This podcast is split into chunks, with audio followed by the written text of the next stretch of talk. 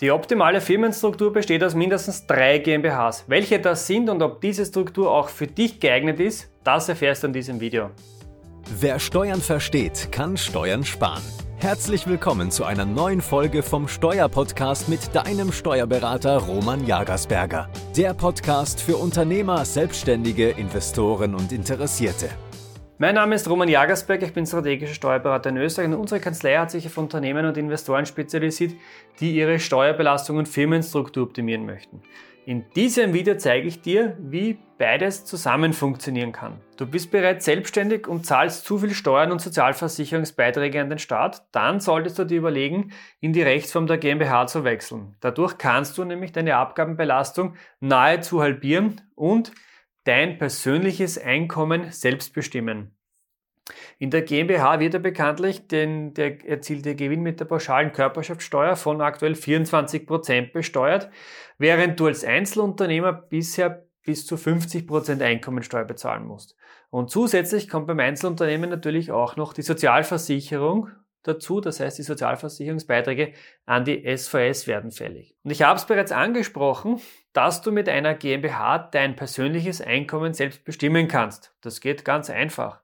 Du als Gesellschafter deiner GmbH kannst ja festlegen, wie viel Geschäftsführergehalt du dir selber ausbezahlen möchtest. Wenn du zum Beispiel 3000 Euro pro Monat zum Leben benötigst, zahlst du dir jeden Monat eben diese 3000 Euro aus.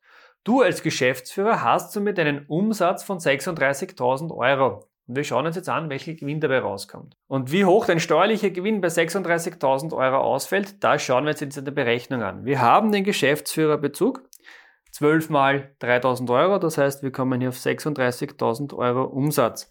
Dann können wir uns im Rahmen der Basispauschalierung, das haben wir schon in einem anderen Video näher besprochen, äh, in dem Video, da können wir uns 6% Betriebsausgabenpauschale abziehen aus der Basispauschalierung. Das heißt, die Basispauschalierung können wir abziehen, 6%, das sind 2160 Euro. Dann kommen wir auf eine Zwischensumme von 33.840 und dann können wir auch noch den Grundfreibetrag abziehen vom Gewinnfreibetrag. Das sind nochmal heuer 4.500 Euro.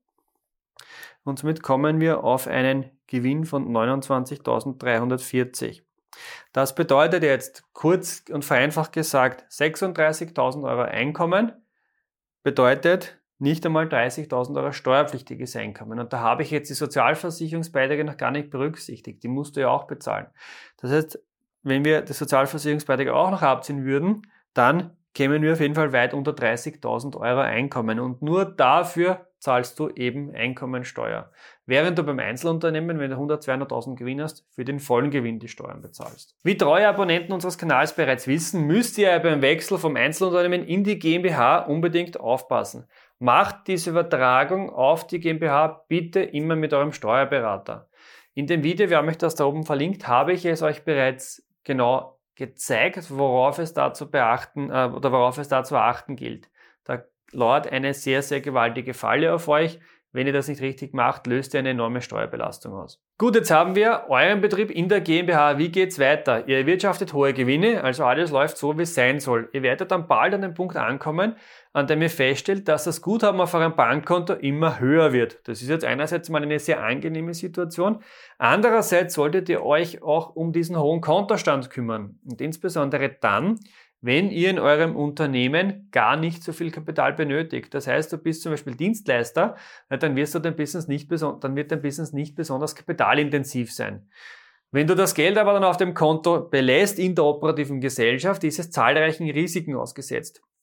Das wären zum Beispiel einmal die Inflation. Wenn die Inflation so weitergeht, ist dein Geld in sieben Jahren nur mehr die Hälfte wert. Oder auch Punkt 2, Risiko vor Verlust.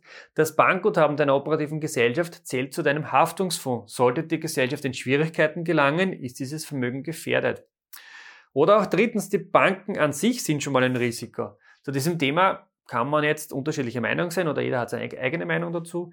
Die Vergangenheit hat uns aber jedoch gezeigt, dass das Geld auf der Bank doch nicht so sicher ist und auch real weniger werden kann. Sei es einerseits einmal durch Strafzinsen, haben wir auch schon gehabt, oder durch, den, durch die Bankenpleiten, die natürlich leider regelmäßig vorkommen. Daher sollten wir uns Gedanken machen, wie wir nicht benötigte Liquidität aus der GmbH herausbekommen und sinnvoll veranlagen können.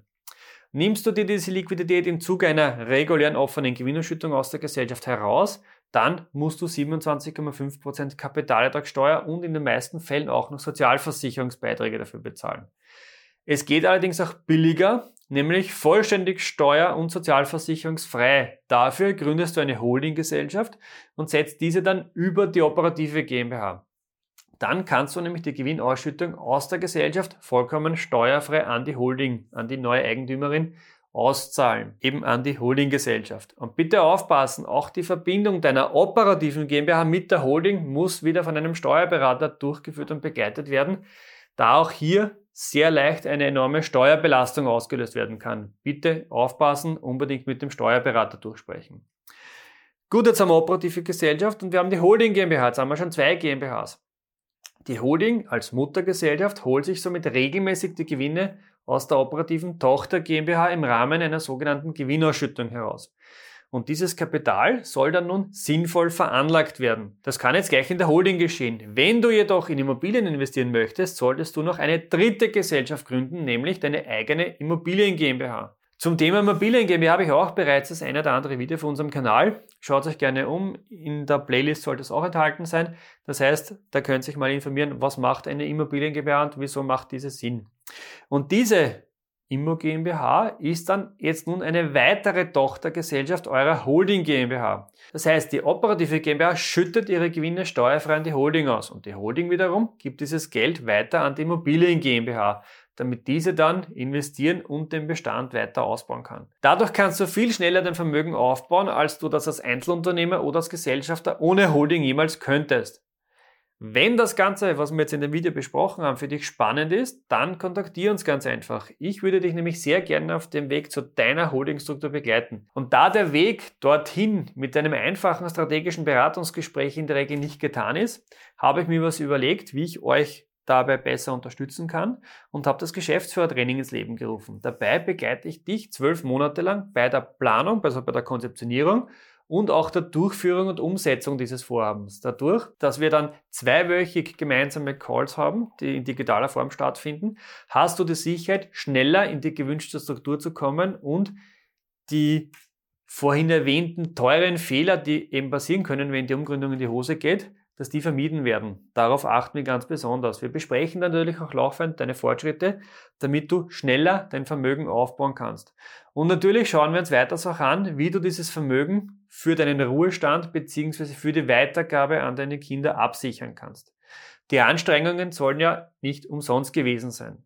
Nähere Informationen dazu findest du ganz einfach auf www.geschäftsführertraining.at. Wenn dir dieses Video gefallen hat, gib uns bitte ein Like und wir sehen uns wieder im nächsten Video.